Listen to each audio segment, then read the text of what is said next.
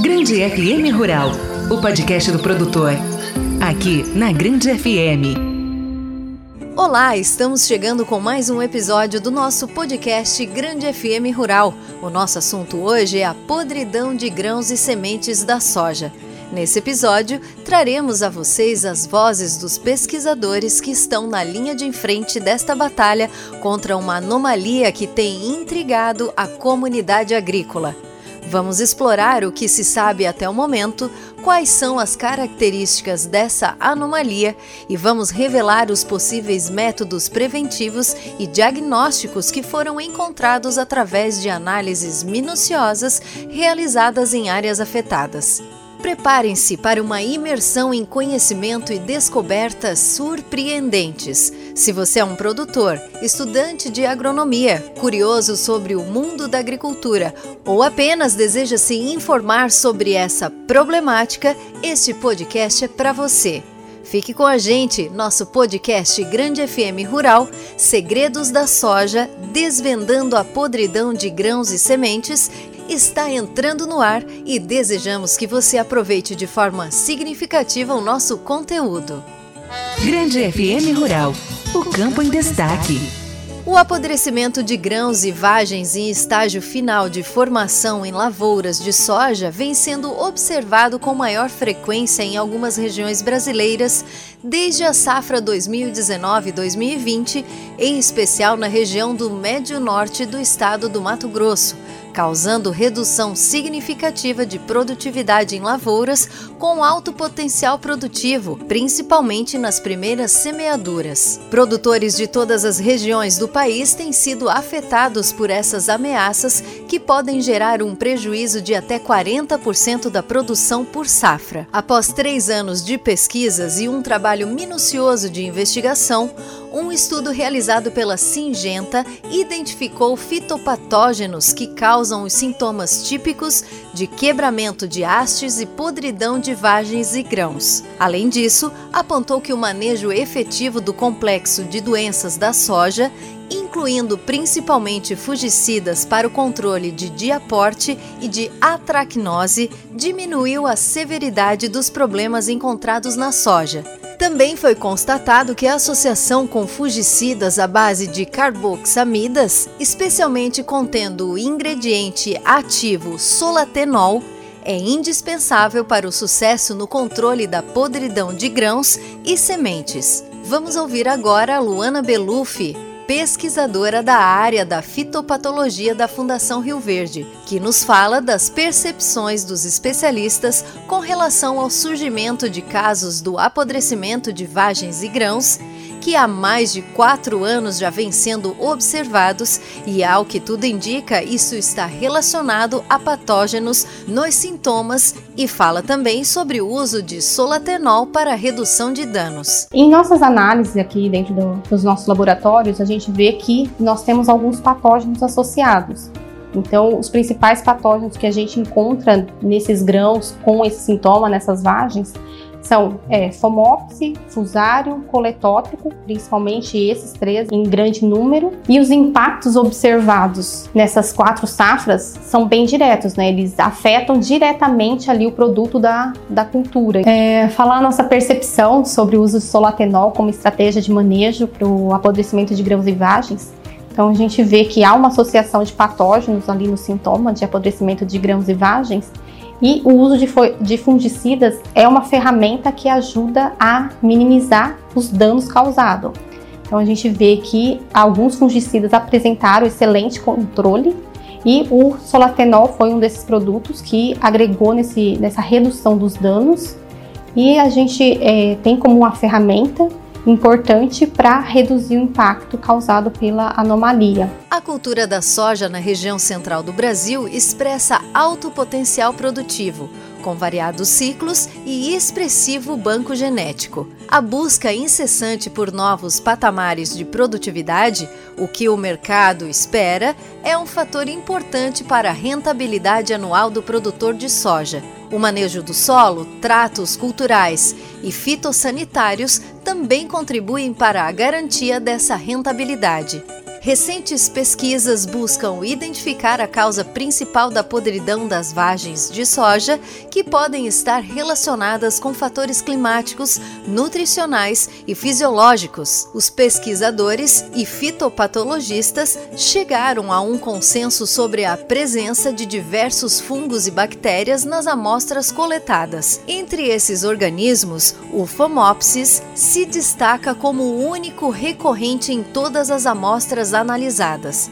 Na safra 2022-23, a doença foi elevada a um patamar nunca visto, pois praticamente em todas as lavouras de soja a severidade foi alta o clima chuvoso durante o pré-florescimento, os intervalos de aplicação estendidos e a baixa eficácia dos compostos químicos com a finalidade de controlar o patógeno contribuíram para a epidemia de antracnose nas lavouras na região central do país. Entretanto, algumas variáveis, como o tratamento de sementes e a aplicação no vegetativo, mostraram ser um bom caminho para o enfrentamento deste potencial problema. Uma rede composta por instituições de pesquisa, da qual a Embrapa faz parte, ainda buscam respostas relacionadas à ocorrência da podridão de grãos e vagens de soja no Mato Grosso. O pesquisador da Embrapa Cerrados, o Auster Farias, nos conta um pouco sobre esses estudos, mas já ressalta que, infelizmente, por enquanto ainda não se chegou a um resultado preciso das causas desta anomalia na soja. Bem, em termos de resultados conclusivos para serem transferidos para o produtor, nós ainda não temos, mas estudos vêm sendo feitos né, desde da safra 2019-2020, quando os primeiros relatos da, do apodrecimento quanto do quebramento foram feitos né, pelos produtores. E, e esse ano é, a Embrapa, né, por meio da Embrapa Cerrados, Embrapa Agro Pastoril e Embrapa Soja, é, vem intensificando esses, é, esses estudos. Né? É, estamos com um, um projeto em parceria com 15 instituições, onde hoje nós testamos é, cultivares, avaliamos cultivares de soja, os mais plantados, os mais é, plantados aqui no estado de Mato Grosso, para reação a essa anomalia. São 17 locais, 15 empresas é, participando, tanto cultivares OGM, né, geneticamente modificados, como convencionais, e também temos ensaios também de, de manejo de fungicidas né, para, para a cultura da soja, para tentar com esses dois pontos bastante é, importantes é minimizar e ter resultados para minimizar as perdas estão ocorrendo aqui nesse eixo da BR-163. Estamos a, a, é, analisando 42 cultivares é, geneticamente modificados, é, 12 cultivares convencionais e temos também um experimento de épocas de plantio para tentar averiguar, é, ver se alguma época de plantio, ou plantio no cedo, ou plantio intermediário, ou plantio no tarde, é, vão influenciar no aparecimento ou na manifestação da, da, da anomalia e do quebramento. Tá? É, e esses experimentos estão sendo repetidos aqui em 15 locais, é, em Mato Grosso, e dois em Rondônia também. A semente, após sua formação, passa por vários processos, sendo o mais importante a maturidade fisiológica a embriogênese, as fases 1 e 2, divisão e expansão celular, a fase 3, acúmulo de reservas. E a fase 4, desidratação, quando a semente completa o acúmulo de matéria seca, levam um período que pode superar os 35, 50 dias e a semente está sujeita a vários intempéries climáticos e ataque de patógenos. Estas fases distintas também culminam com a produção de hormônios essenciais para a planta, dentre eles a citocinina, a giberelina, a alcina e o ácido abscísico, que impede a viviparidade, germinação do grão dentro da vagem. Foi constatado nos estudos que os grãos dentro das vagens deterioradas apresentavam índices de enrugamento, resultado da exposição das plantas às condições de oscilação de temperaturas durante a fase de enchimento de grãos.